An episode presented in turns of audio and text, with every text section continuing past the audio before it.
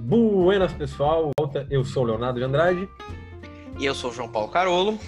E nessa semana nós vamos debater uma temática que pode ser hum, talvez polêmica para alguns, deixe alguns meio nervosos aí, é, que é Star Wars. Será que Star Wars já era? Será que virou coisa de tiozão? Será que Star Wars ainda funciona? Será que Rogue One é a melhor coisa da, da nova safra de Star Wars? Será que The Mandalorian é bom mesmo? Vamos ver, vamos discutir sobre isso. O que, é que você acha, João? Ah, Léo, eu acho que Star Wars, eu até cheguei a comentar isso com você um tempo atrás. Eu acho que a gente vai ter que colocar em perspectiva uma hora para assistir. Quando eu falo assim, colocar em perspectivas, a gente vai ter que ver que é meio que um produto da sua época, né? Por mais, por mais fã que eu seja de Star Wars, eu adoro Star Wars, gosto muito. Não é minha saga preferida de todas da cultura pop, eu sei que para muita gente é, para mim não é. Mas eu gosto, sou fã, acho muito legal. Mas eu acho que talvez Star Wars a gente vai ter que começar a colocar em perspectiva. E talvez a partir do momento que a nostalgia de Star Wars fique cada vez mais é, distante, né? Porque a gente, sei lá, tem fãs de Star Wars aí com mais de 60 anos, né? A partir do momento que esse pessoal começar a não estar tá mais aqui, talvez Star Wars vá perdendo a sua força, né? Agora eu, eu... galera. Pois é, eu, eu costumo falar que Star Wars para mim tá virando meio que o rock, sabe? Sim. Eu sou eu sou eu sou músico também, eu toco baixo, toco guitarra, tive banda uma época, mas eu tenho total consciência que rock hoje em dia é uma coisa totalmente de tiozão, cara. Tipo, você vê que o pessoal realmente não tem mais interesse por esse tipo de música, a grande maioria. E eu acho que Star Wars está entrando por essa linha. Mesmo que eles tenham feito os filmes novos aí, eu acho que não foi suficiente pra molecada mesmo, assim, se interessar por Star Wars, né? Não sei se você concorda comigo nisso. Eu concordo bastante, João. Eu acho que Star Wars é um produto do seu tempo. É... Eu gosto muito da segunda trilogia Star Wars. Eu sempre falo isso para as pessoas. Assim, ah, eu gosto bastante da segunda trilogia. As pessoas, ah, como? Né? Aquele cara lá, o... O, o... o Hayden Christensen. Hayden Christensen, sempre esqueço. Acho que o nome dele é Christopher. ah, o cara atuou mal e tal. Não, beleza, cara. Mas a, a segunda trilogia tem algo muito bom que é a exploração da mitologia do Darth Vader, né? Como ele se tornou Darth Vader, como ele saiu de ser aquela ideia do escolhido e tal. O que eu acho muito bacana na mitologia do Star Wars é essa ideia.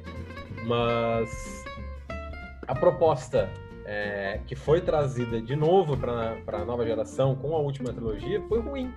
É, ela era a mesma proposta lá do, da primeira trilogia, em que tinha alguém que ia resgatar a força e não sei o que lá, e enfrentar um grande vilão se perderam no meio do caminho, foi uma bagunça completa aquele, aquele segundo filme, né? E o terceiro Sim. filme foi pior ainda. E realmente não conquista uma nova geração. Eu me lembro de assistir no cinema, assisti os três novos filmes no cinema. O, eu também. O Despertar da Força eu assisti duas vezes, né? Uh, na primeira, um amigo meu deu uma, um spoiler pra galera saiu do filme falando que tal personagem morria lá. A galera, é, enfim, e foi bom, assim, o primeiro filme e tal. Mas. Eu também, eu também acho dos três, o primeiro filme é o melhor, na minha opinião. Ascensão Skywalker é o melhor de todos. Ascensão Skywalker não, Despertar da Força. Despertar da Força. Parece que não não atraiu. Eu vi a pessoa, o pessoal no cinema, era só a galera que já conhecia, a galera que sabia sobre Star Wars, conhecia das antigas, tinha lido o livro, enfim. Mas eu não vejo a mesmo, o mesmo apelo é, que está, de Star Wars que a Marvel, por exemplo, tem, que os novos filmes da Marvel têm. De crianças, isso que eu sou professor de educação fundamental, né? Da criançada falando, como fala, ah, o Homem-Aranha, o Thanos, não sei o que lá. É, eu, Star Wars. Eu, eu, eu também, como sou professor de crianças também, também dou aula para crianças, eu vejo que a, a assim, a, o Homem-Aranha, o Homem de Ferro tem muito mais força com a criançada do que Star Wars nunca teve, assim. Concordo 100% também, Léo. A gente não consegue ver a, a, tomada de papéis como da, da Rey, do Finn, é, ou do Paul Dameron, por exemplo. Não foram personagens fortes, simplesmente não foram. Muito legal que a Rey seja uma personagem feminista, né? Que bata em determinados papéis, mas eles são personagens que, por conta da escrita fraquíssima de roteiro que os outros dois filmes tiveram, uhum. foram desleixados e não conquistaram o público. Essa é a verdade. E a, ter a, a, terceira trilogia de Star Wars ficou nesse limbo, assim, de tentar trazer alguma coisa de volta que não funciona mais. Né? É, então talvez seja realmente coisa de tiozão. Pode uhum. ser, cara, que a gente só vê pessoas mais velhas falando de Star Wars, como Star Wars era bom no seu tempo. E realmente, naquele momento que a primeira trilogia foi lançada, ele interpreta uma nova possibilidade de filmagem, novas tecnologias, avanços por parte do George Lucas. Hoje isso é muito simples, né? Então, aquelas, aquelas batalhas de, do, dos é, de, de, sabre de luz, né? E as batalhas Sim. dos Stormtroopers, hoje elas são meio trash, na real. Sim. Vejo assim. Eu, eu, eu também. É, é, é aquela coisa. É, é cinema dos anos 70, ainda mais ficção científica, que foi feita com uma certa restrição orçamentária, digamos assim. E tem um, o seu charme para quem gosta, obviamente, igual Star Trek, que também tem muita coisa que a gente não pode esquecer que é extremamente trash, mas tem o charme para quem é fã daquilo. Um, eu, assim, é inegável o que o George Lucas trouxe em termos de efeitos especiais para o cinema. É totalmente inegável é, a Industrial Light and Magic, que ele criou essa empresa porque não existia, né? Não existia uma empresa que conseguisse fazer efeitos especiais da forma que ele, que ele queria ali. Então o cara foi lá e criou. Um, e você vê que é inegável a contribuição dele nesse quesito. Apesar de que, por roteiro, o George Lucas nunca foi conhecido por ser um grande roteirista. Muito pelo contrário, ele não é um, um roteirista de mão cheia. Tanto que muita coisa que ele tem ali dos Jedi, é, da própria é muita coisa reciclada. Ele tem coisa reciclada de 007, ele tem coisa reciclada principalmente do Kurosawa, que é o maior cineasta japonês. Tanto que a, a mitologia Jedi é muito inspirada em, em questão samurai, é no, notório, tá na cara para quem conhece um pouco sobre, sei lá, a vida do Musashi e tudo, você vê que é bem, bem, bem inspirado. Nunca foi, nunca foi escondido que os Jedi são totalmente inspirados em samurai, tanto que você não tem plural nos dois, né? Você não fala Jedi nem samurais, né? É Jedi e samurai, você não fala plural. É, é verdade, e... nunca percebi isso, cara. Sim, sim, é, é, é a mesma coisa. E a questão da honra, né? É totalmente, é totalmente é, baseado. Mas eu, eu acho assim, eu acho que ainda você tem um fator muito complicador em Star Wars, que são os fãs, cara. Por mais que você tenha uma fanbase que é extremamente apaixonada, você também tem uma fanbase muito divisiva. Talvez pelo fato de você ter fãs de todas as idades, eu acho que, sei lá, Star Wars, em tese, né, conversa com pessoas de, sei lá, de 6 a 60, alguma coisa assim, até mais, né? Então é muito difícil você agradar todo mundo. É muito difícil. Igual o Léo falar, a segunda trilogia muita gente não gosta. Cara, eu gosto da segunda trilogia. Eu acho que a segunda trilogia foi feita pra, pra mim e pro Léo, que eram fãs mais novos, tentando conhecer Star Wars. Eu particularmente gosto. É óbvio que o Jar Jar Binks é insuportável, mas você tem muita coisa boa ali naquela trilogia. Ah, o Hayden Christensen é um ator xarope. De fato, ele é xarope, ele é ruim mesmo. O cara não é um bom ator. Mas em compensação, você tem atores muito bons ali. Você tem o Samuel L. Jackson, você tem a Natalie Portman, você tem o próprio Ian McGregor, cara, um dos melhores atores da geração. O cara é sensacional, um puta Obi-Wan Kenobi. Ele faz totalmente jus ao ator original, totalmente. O cara faz totalmente jus ali. Mas você tem fãs de todas as idades, isso é um fator complica complicador muito grande. E como Star Wars é um negócio que muita gente é apaixonado, é difícil você escrever uma coisa cânone que seja tão bom igual o fanfic que o cara já pensou na cabeça dele.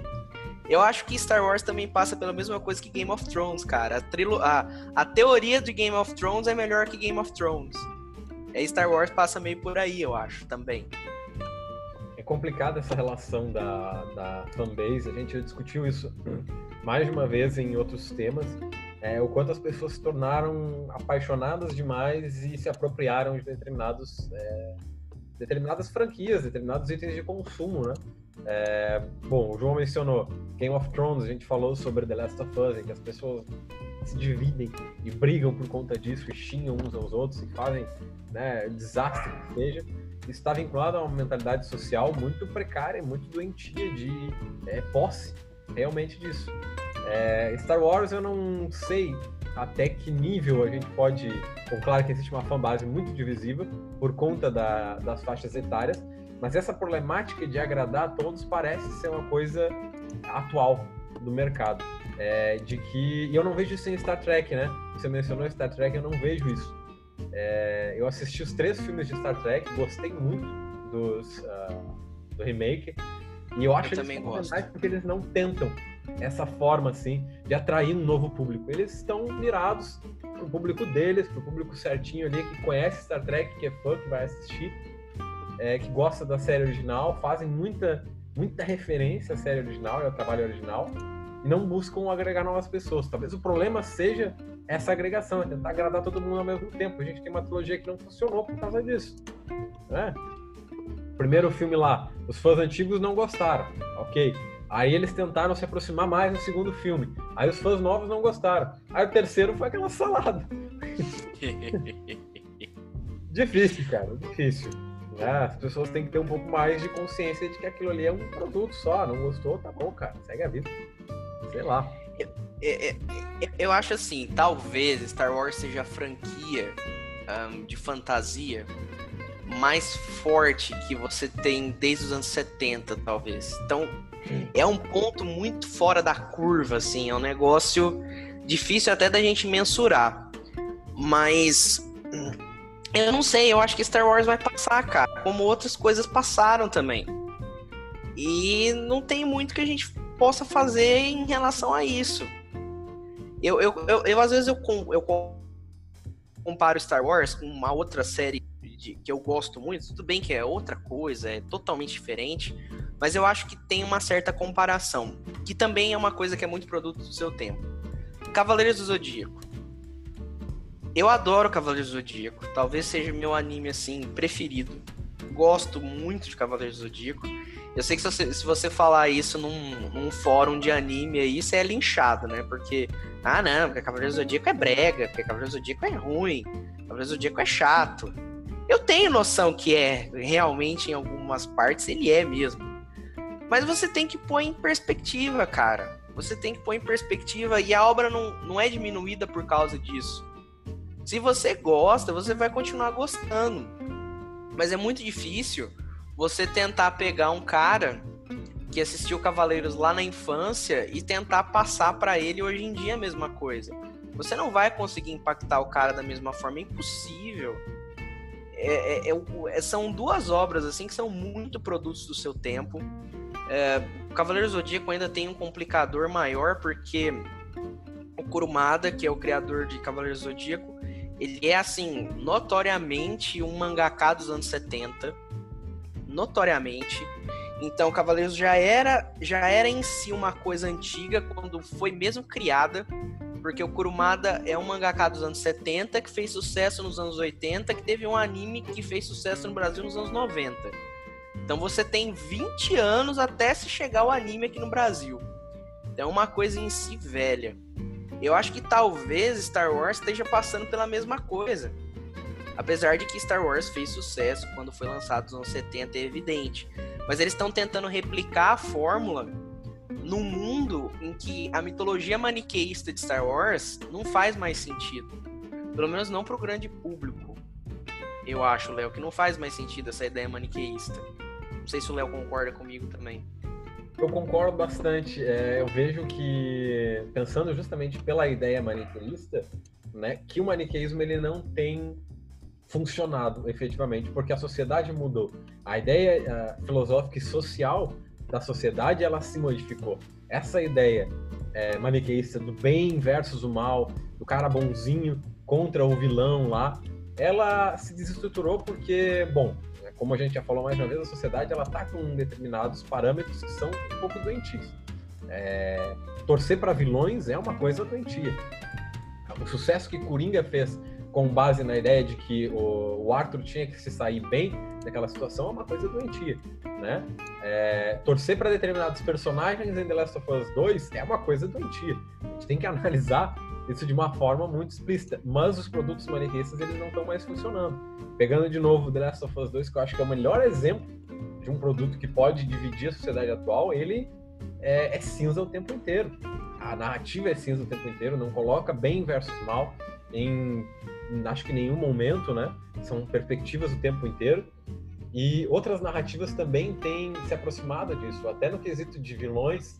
Se a gente analisar é, o Guerra Infinita e o Ultimato mesmo, a gente consegue colocar o Thanos em uma perspectiva que ele não seja total vilão. Né? Pelo menos o primeiro filme a gente consegue. Depois ele perde a estribeira lá, é outra história. É, a gente consegue colocar porque tem sentido naquilo que ele fala, tem sentido naquele, naquela argumentação dele. Né? Claro que o sentido na argumentação dele vem com o peso de inúmeras mortes, então, é, é um absurdo, mas mostra o quanto é, as pessoas passaram cada vez mais a se identificar com a pequena área cinza que o Tony Stark fala. Né? Aquela área ali que não opera o bem nem o mal, em que a gente tem que ver os dois lados. Isso é bom e ruim. Né? Por uma perspectiva histórica, né, é bom porque as pessoas passaram a uma análise mais crítica da coisa, me parece. Né? A gente não acredita cegamente naquele que diz que é bom e naquele que diz que é ruim. Mas é ruim porque as pessoas estão com uma tendência a ir para o lado que é negativo, a ir para o lado que resolve os problemas na força, que resolve os problemas no assassinato, resolve os problemas na morte e na, na, na ideia de destruir tudo porque é mais fácil do que buscar o diálogo que seja democrático, enfim. Né? Então se colocam na posição do vilão sempre. Talvez seja por isso que Star Wars parou de funcionar, porque continua sempre colocando a perspectiva do herói. A gente não vê a perspectiva do outro lado, a gente não vê a outra coisa. É o bem versus o mal, né? É a luz contra as trevas. É... E aí vai. É, é complexo, é muito complexo. É, é porque hoje em dia as pessoas querem respostas simples para tudo, né? Apes, apesar de que o simples do bem contra o mal não, res, não agrada muito o pessoal hoje em dia, apesar das pessoas quererem problemas complexos resolvidos de forma simples, né? Que é impossível na, na real, porque se um problema é complexo, ele vai demandar uma solução complexa, né? Eu acho que isso é notório, assim. Mas Star Wars, realmente, eu, eu sinto como. É, eu, de novo, eu tenho essa sensação. É, eu, eu falo assim: o tempo de Star Wars está passando. Na verdade, eu acho que já passou. Se, se os autores não tiverem, não tiverem um pouco mais de liberdade para trabalhar com esses temas. Por exemplo, vamos pegar o que, na minha opinião, é o melhor filme de Star Wars é, dessa nova safra, que é Rogue One. Eu, particularmente, acho Rogue One o melhor filme dessa nova safra. Eu acho ele redondo, ele é bem contadinho, eles pegaram um, um espaço que tinha ali e piraram em cima daquilo de uma forma muito interessante. Eu acho que ele tem problemas, por exemplo, a Felicity Jones é uma atriz bem complicadinha. Eu acho a protagonista dela, na real, insuportável. É difícil assistir aquele filme se você se, se você tá atrás da protagonista, porque ela é bem chatinha, é bem complicado assistir aquele filme nesse aspecto. Mas ele é um filme ao mesmo tempo que expande a mitologia, ele responde algumas perguntas interessantes, interessantes de fato, e ele não tem a obrigação de deixar um gancho para um próximo filme. Eu acho que talvez esse negócio da Fórmula Marvel, que todo filme tem que deixar um gancho para o próximo, isso é uma coisa meio complicada. Tudo bem que Star Wars, de certa forma, fazia isso nos primórdios. Mas a partir do momento que você já tem essa obrigação, ah, o meu próximo filme, que eu vou contar no meu próximo filme, já de, começa, começar a deixar ganchos, você nunca tem uma história fechada dentro de si, eu acho isso muito complicado. Talvez Star Wars sofra um pouco disso. E é óbvio que as mudanças de diretor entre os filmes também atrapalharam bastante em relação a isso. porque você tinha a ideia do JJ, aí você trocou pro Ryan Johnson, aí deu a pane lá na Disney e voltou pro JJ. Mas Rogue One, por ser um filme fechado, eu acho que ele tem algumas vantagens que um filme que ele tem a obrigação de ser uma trilogia nunca vai ter. Mas para mim, Rogue One ainda é o melhor, o melhor da safra aí. Eu sei que o Léo não é tão fã de Rogue One, mas para mim é o melhor deles. É, eu não sou mesmo. Eu considero aquele filme muito insosso, muito sem sal, muito chatinho, do início ao fim.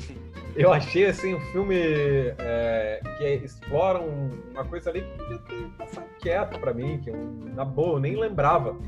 Saca? Eu sei que provavelmente muitos fãs mais próximos da franquia tinham questões relativas àquilo ali.